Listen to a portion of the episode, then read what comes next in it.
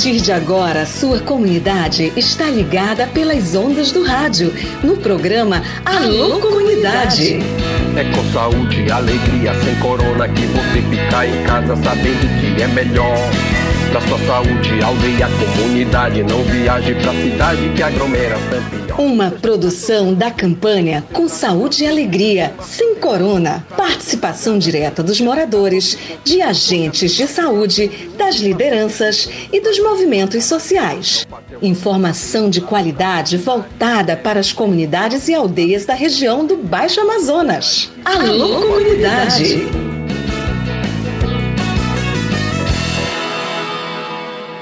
Pois é, hoje é quarta-feira, 20 de dezembro. Tudo beleza, pessoal? Boa tarde. Esse é o Alô Comunidade, o programa do Projeto Saúde e Alegria. Deixa eu te fazer um comunicado. Hoje o programa vai ter a participação especial do Fábio Pena, o Fabinho, coordenador de comunicação e educação do Projeto Saúde e Alegria. É o programa inteiro uma conversa com ele para a gente falar sobre COP28, COP30. Vamos falar sobre o ano de 2023, tá bom? Então a nossa conversa começa exatamente agora e eu vou deixar as mensagens de Natal para amanhã, quinta e sexta-feira. Vamos fazer dois programas especiais com a participação da galera. Já tem um montão de mensagem para o programa Alô Comunidade. Manda a sua também, 991433944. Primeiro se apresente e solta a voz. A sua voz vai pro ar, com certeza. Então, bora lá! A nossa entrevista especial com o nosso querido Fábio Pena, a participação especial e exclusiva para o Alô Comunidade. Clareando as ideias, para você tirar dúvidas e ficar melhor informado.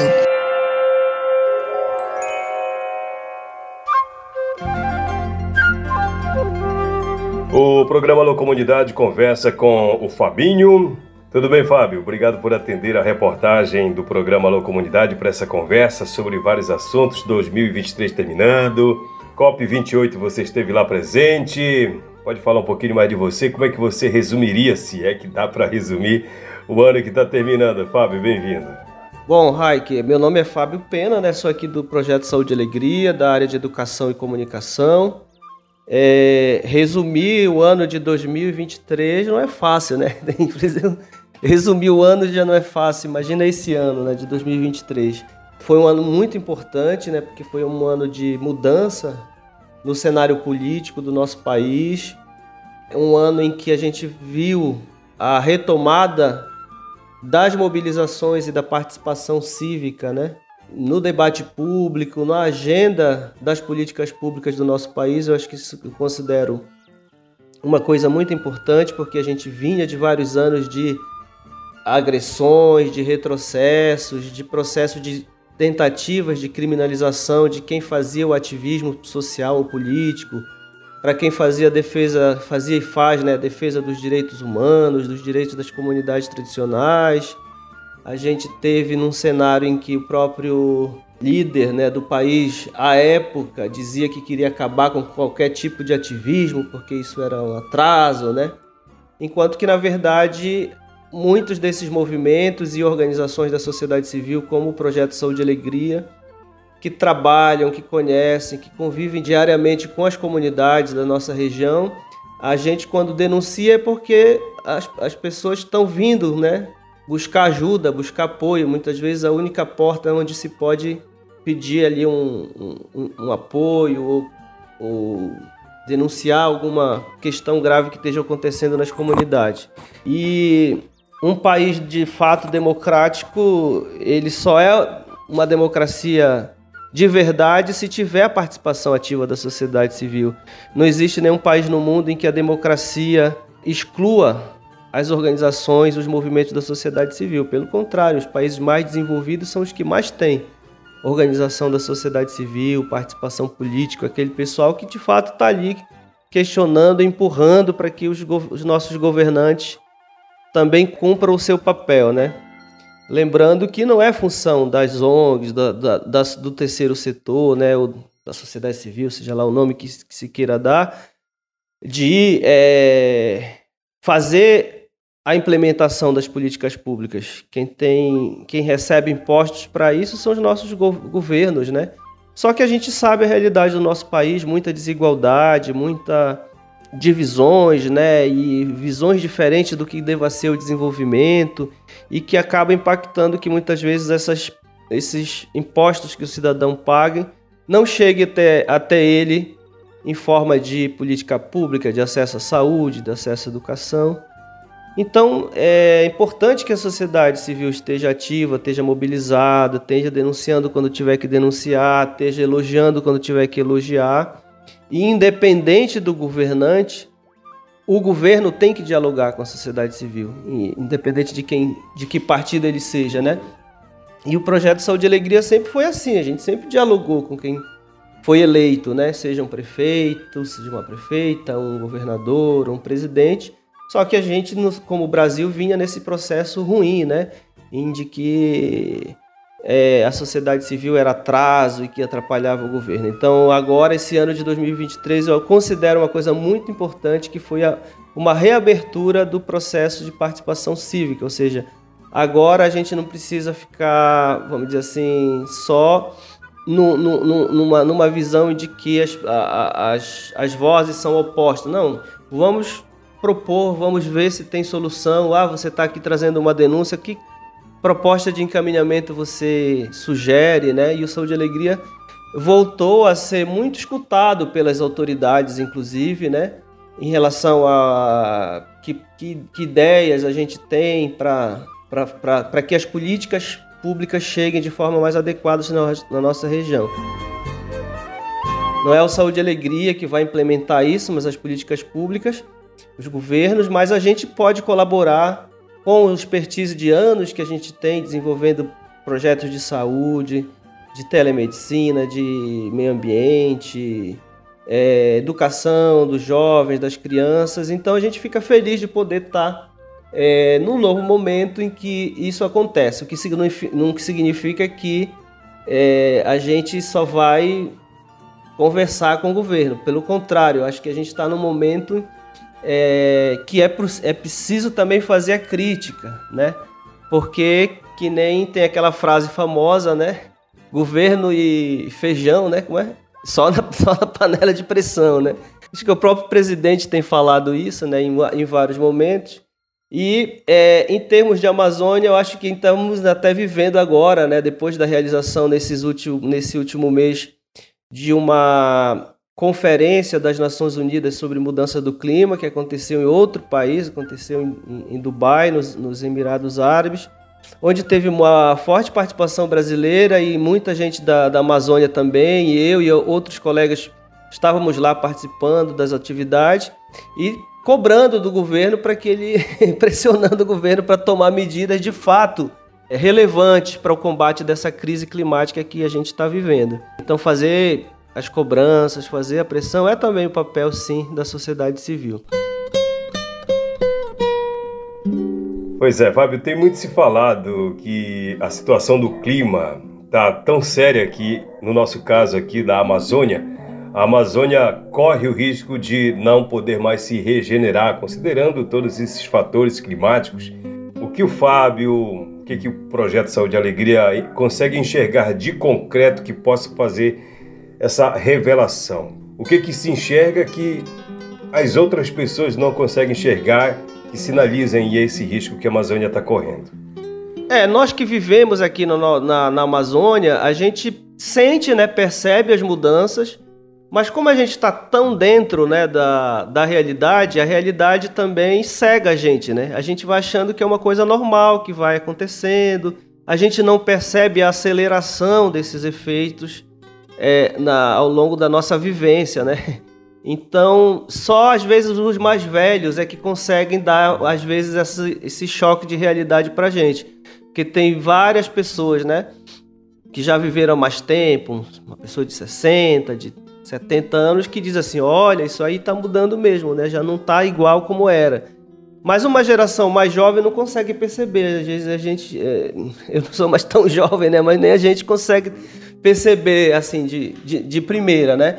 Mas juntando isso, eu acho que agora as pessoas estão percebendo mais, né? Porque tá claro, tá, tá as coisas estão acontecendo, a gente está vivendo essa aumento muito grande da temperatura, os efeitos das catástrofes que vem acontecendo, a seca muito severa. Então, o que acontecia há 40 em 40 anos, 30 em 30 anos, agora isso está se acelerando a um curto prazo, a um tempo maior e com mais intensidade, né? Porque a gente vê que o negócio é pesado. Então, as chuvas, não é que nunca teve fortes chuvas, sempre teve, mas agora quando ela vem, vem com a pancada maior, né? A seca, a, o, o, o, calor. Não é que nunca teve uma época muito quente, teve, mas só que agora isso vai se acelerando e vai é, aumentando cada vez mais. E juntando que isso que nós estamos sentindo como pessoas que vivemos nesse, né, nesse território, nessa realidade, tem a ciência. É, não dá mais para ficar no negacionismo científico. Aconteceu isso na vacina, né? Que teve o negacionismo, que a vacina, que não era, estavam inventando vacina que era para implantar chip nas pessoas, um monte de mentira que construíram em relação a isso. Em relação à agenda climática, nós também temos o negacionismo ainda imperando.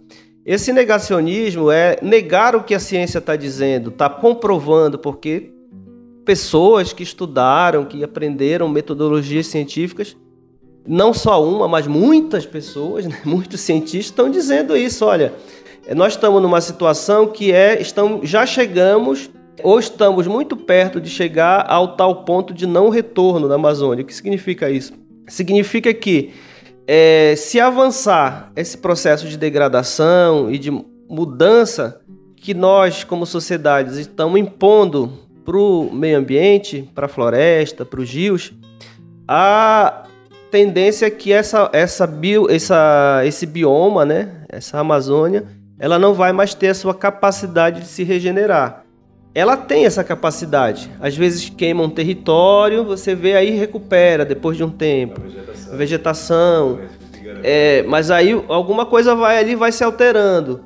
E quanto mais essa alteração acontece, vai chegar um momento em que a mudança do ciclo natural vai ser mais grave e, e vai ter esse ponto de não retorno. É claro que a gente não pode precisar, ah, vai ser tal ano ou tal década, mas tudo isso está levando a, a, a ver que isso de fato é uma realidade. Eu acho que a gente tem que parar com essa. tirar essa venda dos olhos, todo mundo, como sociedade. Aqueles que veem o meio ambiente como problema ou como empecilho para o desenvolvimento têm que repensar suas práticas, inclusive porque muitos setores da economia dependem do equilíbrio do clima quem produz soja, quem produz agronegócio, depende do ciclo das chuvas. E se esse ciclo for alterado, o custo para produzir vai ser maior e, por consequência, é, altera também todas, a, todas essas relações. Então, quando a gente está falando de defesa do meio ambiente, não estamos só falando de uma coisa é, romântica. Não, nós estamos falando de economia, estamos falando de alimento, estamos falando do ar que a gente respira, né? E eu acho que o que foi importante esse ano, né, fazendo um panorama também em relação a todo esse contexto que eu estava falando, foi isso, de que a agenda ambiental começou a ser levada mais a séria no nosso país, felizmente, após vários anos de retrocesso de política ambiental.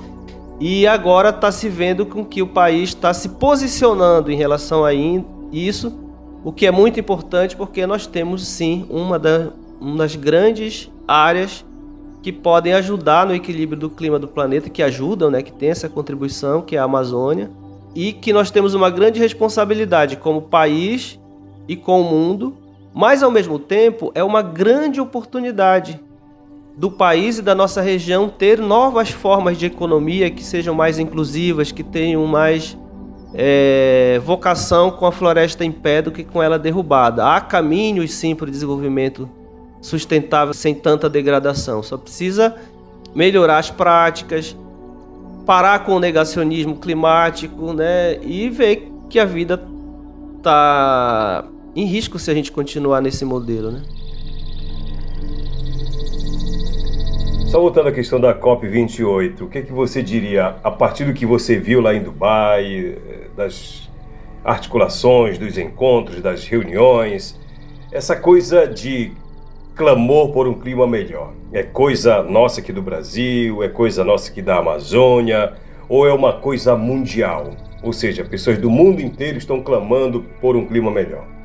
É assim, a, o que a gente vê quando participa de um evento como a COP, que é a Conferência das Partes das Nações Unidas, as partes são os países que assinaram aquele acordo de Paris, né, em 95, para fazer uma avaliação de como andava o clima no, no, planeta e finalmente dizer, olha, tem um problema aqui, né?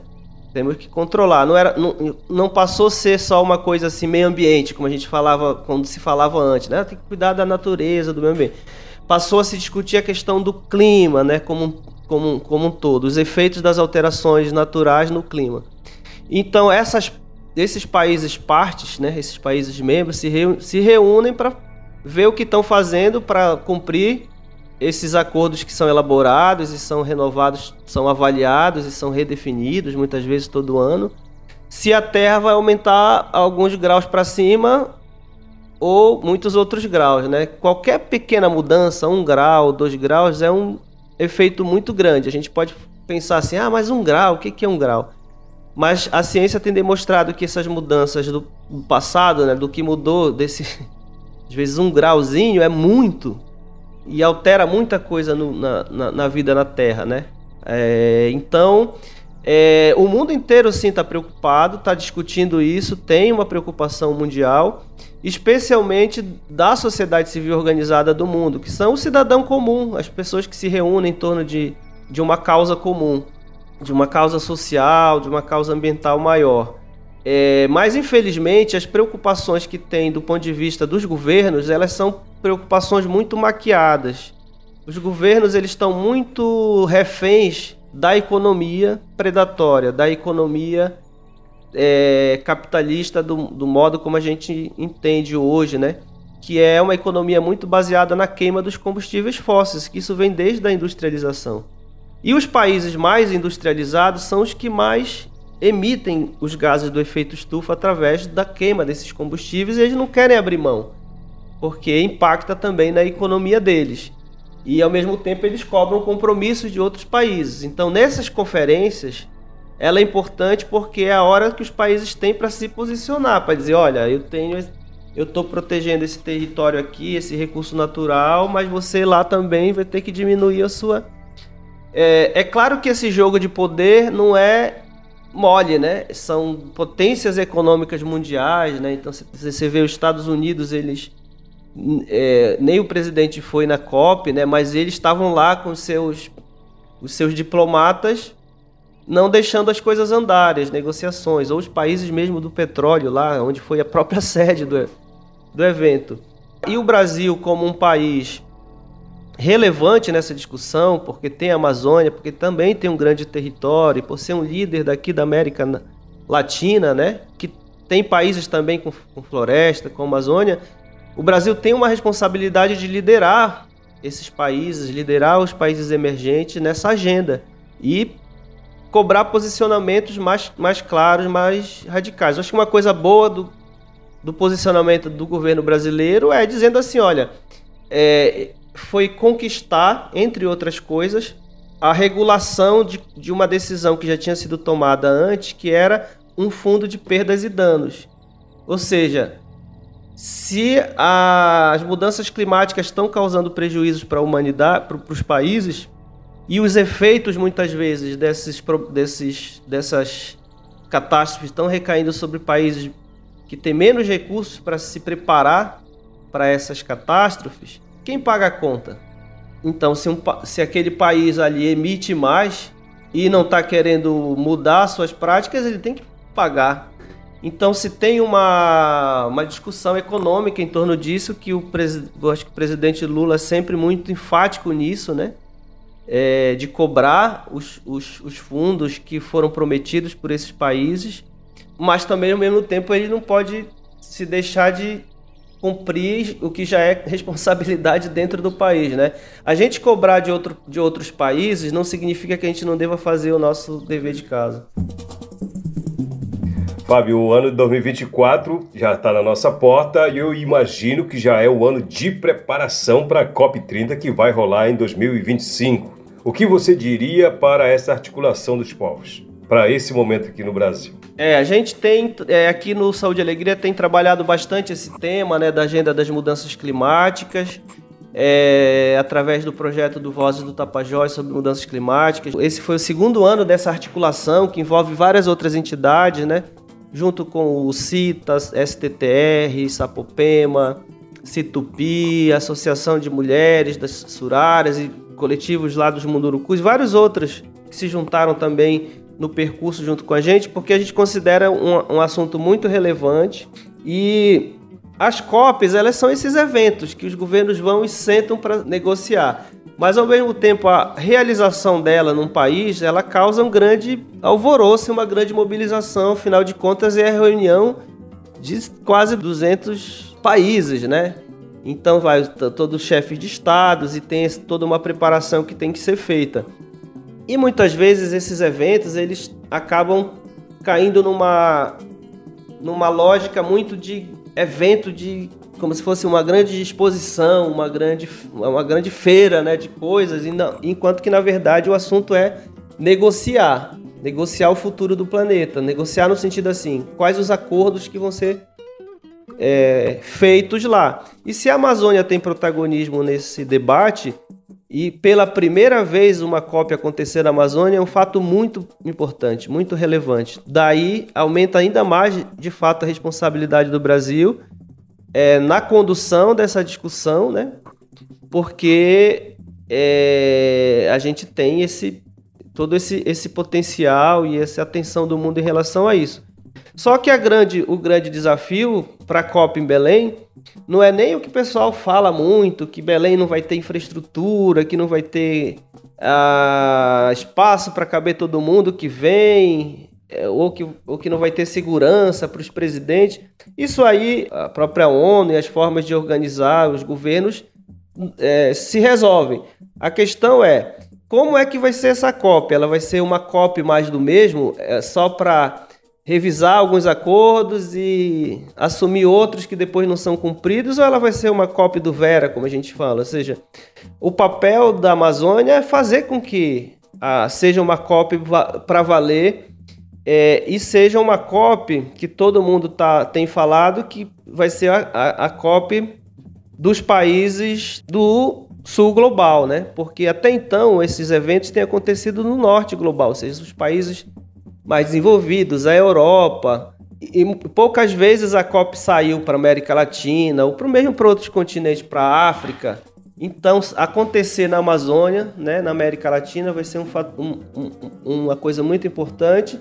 E o grande desafio que nós temos é como sociedade civil mesmo. A gente lançou, junto com várias outras organizações lá na, na COP, um movimento para tornar a COP da Amazônia a COP mais popular, da participação popular, engajamento da sociedade civil. E no, e no Brasil, em Belém, eu acho que a gente pode se preparar para ter gente na rua, grandes mobilizações, para que também os governantes sintam que tenha, tem voz da, da, da, população preocupada com isso. Então, a gente tem uma, uma grande expectativa com a realização da COP e também uma preocupação, né? Porque ao mesmo tempo tem toda essa agenda e o povo tem que entender que a COP vem para a Amazônia não é porque os governos estão fazendo tudo certinho, não é porque o governo do estado é o estado mais bonito de preservação ambiental. Ao contrário, aqui nós temos os, os maiores índices de desmatamento, aqui a gente tem os maiores índices de morte de trabalhadores rurais e de, de, de defensores de direitos humanos que estão ali defendendo às vezes o território contra a destruição. Então, o estado do Pará não está recebendo a COP porque está tudo certinho. É um, é um estado que é uma capital né, na, na Amazônia, que, claro, está oferecendo compromissos ali para serem parte dessa organização, mas o povo tem que entender que, ao contrário de, de ficar achando que está tudo bonitinho, não, ela vai acontecer e vai ser a oportunidade também da gente mostrar os problemas e, e, e discutir isso e pressionar os governos para que tenha de fato soluções.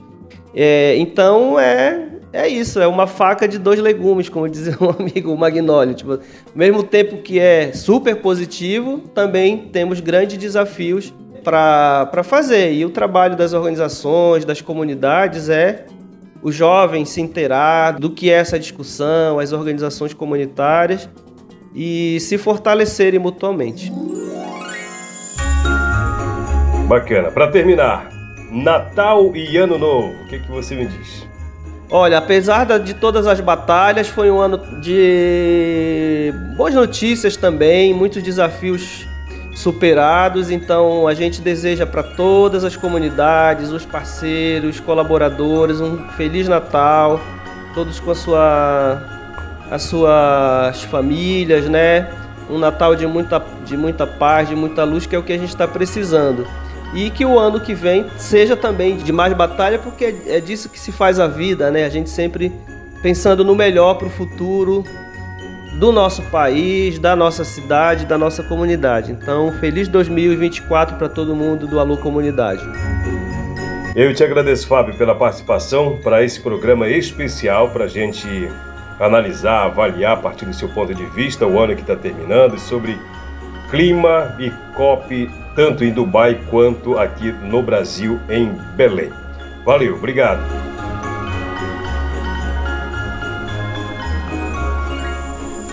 Pois é, essa entrevista foi exclusiva para o programa Alô Comunidade, fazendo uma abordagem geral sobre a COP28 que rolou em Dubai, nos Emirados Árabes Unidos, e já nessa perspectiva do próximo evento da ONU, que é a COP30, que vai ser em Belém, tá? No ano de 2025. Ainda temos 2024 todo para se preparar, para se mobilizar. E como disse o Fábio, eu imagino que Belém vai ser palco, vai ser sede de uma grande massa da organização social é, que vai estar tá mobilizada para estar presente lá na Conferência do Clima da ONU tá bom? E amanhã, quinta-feira, e logo depois, na sexta, vamos fazer o programa Alô Comunidade Especial com a sua participação. Tem uma galera que já gravou e já mandou pra gente, já tá aqui. Manda a sua também. 991433944, esse é o telefone exclusivo aqui do programa Alô Comunidade. Tá bom, gente? Saúde e alegria. Tchau, tchau. Até amanhã, se Deus quiser. Programa Alô Comunidade, uma produção do projeto Saúde e Alegria. Campanha com Saúde e Alegria sem Corona. Apoio: Aliança Água Mais Acesso.